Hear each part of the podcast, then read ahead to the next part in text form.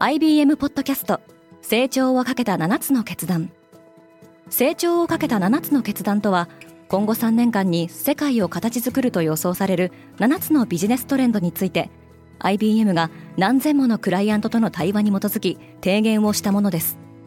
このポッドキャストでは変化の激しい時代において企業が下すべき成長をかけた7つの決断について日本 IBM の7人の専門家と考えていきます。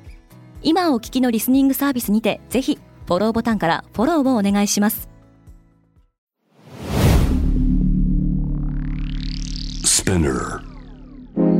おはようございます。平野真由です。5月25日木曜日世界で今起きていること。フランスでは二酸化炭素排出量の削減に向けて国内航空便の一部路線の運航が禁止されることになりました。このポッドキャストデイリーブリーフでは世界で今まさに報じられた最新のニュースをいち早く声でお届けします。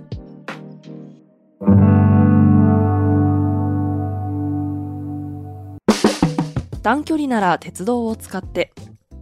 フランス政府は国内航空便の一部路線の運行を禁止する政令を施行しました。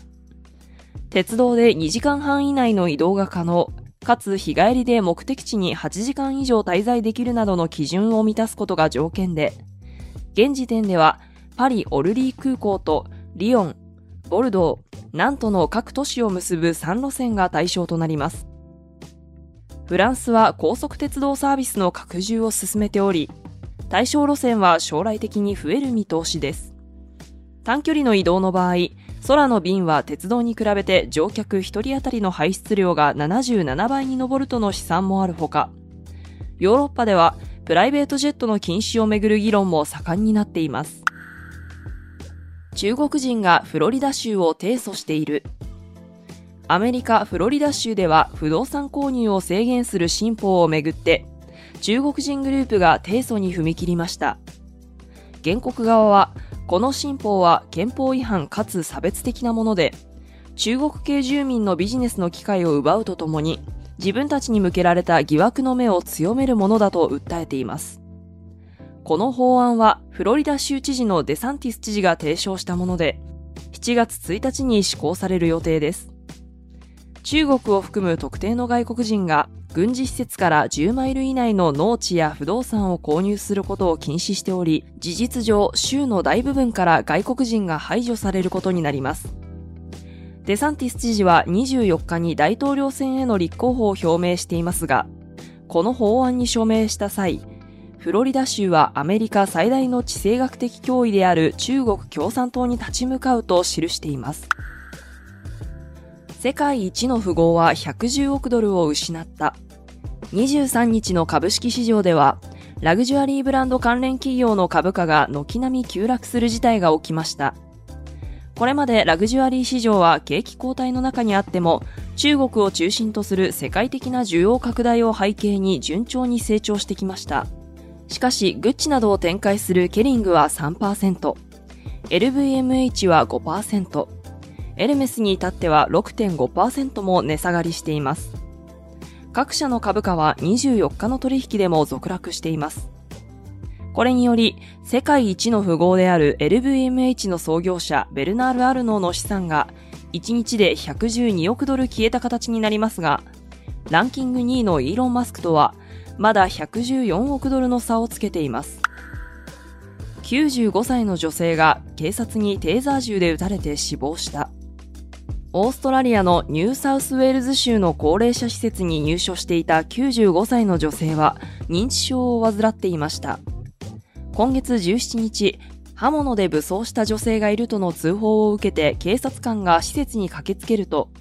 ステーキナイフを持った女性が歩行器を使ってゆっくりと歩き出したため、警察官は女性にテーザー銃を使用しました。女性は床に倒れて頭を打ち、24日に死亡が確認されました。オーストラリアの人権団体などから非難が巻き起こり、テーザー銃を撃った警察官は訴追されましたが、当局は警察官が装着していたボディカメラの映像公開を拒否しています。さよならロックの女王。アメリカの人気歌手ティナ・ターナーは24日、スイス・チューリヒ近郊の自宅で死去しました。83歳でした。アメリカ・テネシー州生まれのティナは1950年代にデビューし、最初の夫でもあったアイク・ターナーとのデュオで活躍しました。家庭内暴力もあったとされるアイクと離婚した後は、ソロアーティストとして再出発し、低迷期も経験しましたが、84年発売のアルバム、プライベートダンサーに収録された What's Love Got to Do With It などがヒット。グラミー賞を8度受賞し、世界で1億枚以上のレコード売り上げを記録しました。ホワイトハウスのジャンピエール報道官はティナの死を大きな損失だと評しました。今世界で起きているニュースをいち早く受け取りたい方はデイリーブリーフをぜひ Spotify、Apple Podcast、Amazon Music などでフォローしてくださいね。リスナーの皆様の応援によりデイリーブリーフは徐々に魅力的なコンテンツにアップグレードしています。これからもこのポッドキャストを周りの友人や同僚、SNS などに共有して応援していただけると嬉しいです。感想等はレビューでお待ちしております。そしてデイリーブリーフのツイッターが開設いたしました。ツイッターでも最新情報を発信していきますので、ぜひ概要欄をチェックしてフォローしてくださいね。平野真由でした。今日も良い一日を。